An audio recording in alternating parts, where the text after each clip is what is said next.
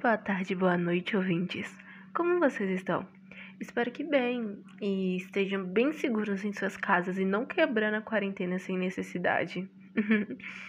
ah, pois bem, hoje eu, Ludmila de Souza, redatora cultural do The Students, em conjunto com Gabriela e Victoria, uma das principais locutoras do nosso podcast principal.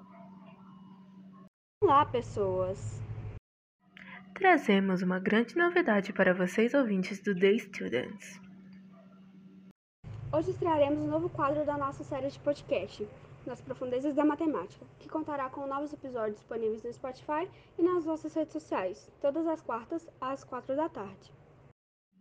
Neste novo quadro, vamos desvendar e facilitar a compreensão dos terríveis monstros da matemática os quais a maioria dos estudantes geralmente tem mais dificuldade de entender, e particularmente hoje, estrearemos com uma das maiores dificuldades escolares que eu tive, a função afim. Enfim, além da nossa presença, contamos também com a presença de três convidadas especiais. É muito bom tê-los aqui, Pablo Vinícius e Fernanda Luiza, nossos profissionais do episódio de hoje. Olá meninas, olá ouvintes. Oi pessoas! Antes de tudo, já gostaria de agradecer por esse convite especial para a estreia do Nas Profundezas da Matemática. Também me sinto muito especial por estar fazendo parte disso. Nós que agradecemos, mas também temos uma terceira convidada, na qual foi escolhida através de um sorteio no nosso Twitter. Então, caso queiram participar de alguns dos nossos episódios, não deixe de nos acompanhar nas redes sociais, arroba TheStudents. Seja muito bem-vinda, Letícia Cristina. Começando com as perguntas. Algum de vocês, Pablo ou Fernanda, poderiam explicar o que seria uma função afim? Eu explico. A função afim é toda função polimonial de Pinel-Gal. Isso é, na maior na qual o maior expoente é 1. Pode ser que você conheça a função afim simplesmente como a função de Pinel-Gal, tendo como lei a expressão x igual a y é igual a fx igual a ax mais b. E, complementando a fala do Pablo, a função afim possui uma raiz, que no caso, a raiz da função afim é o ponto em que ela atravessa o eixo x, isto é, o ponto em que y é igual a zero. Isso quer dizer que, para descobrir a raiz de uma função afim, basta substituir o y por zero na fórmula. Dessa maneira, a raiz da função afim é o ponto menos b barra x no eixo x. As funções Pinel-Gal têm apenas uma raiz. Uou, que dupla! Com essas últimas falas já responderam a segunda pergunta também. Realmente. Enfim, se eu não me engano, a função afim também possui outros tipos. Bem, a função afim possui três tipos.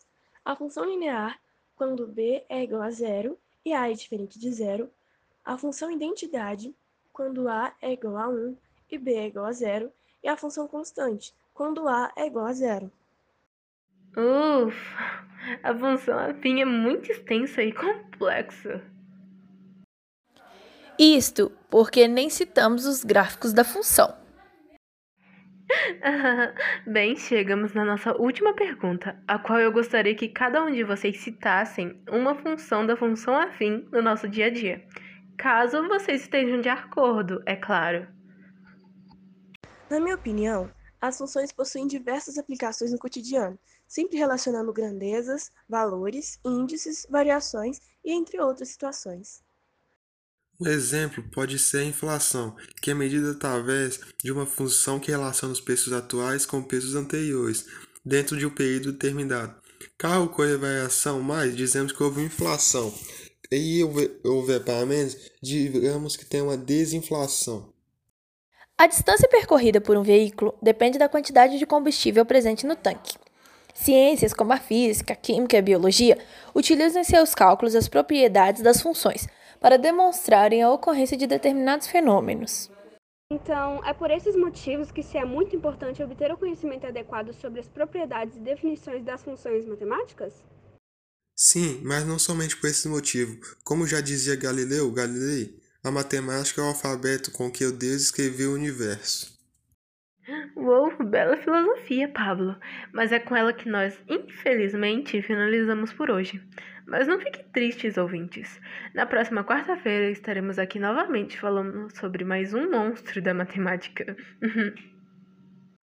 Muito obrigada pelas participações, Pablo, Fernanda e Letícia. Nós que agradecemos. Mantenham seguros em suas casas e até o próximo, nas profundezas da matemática.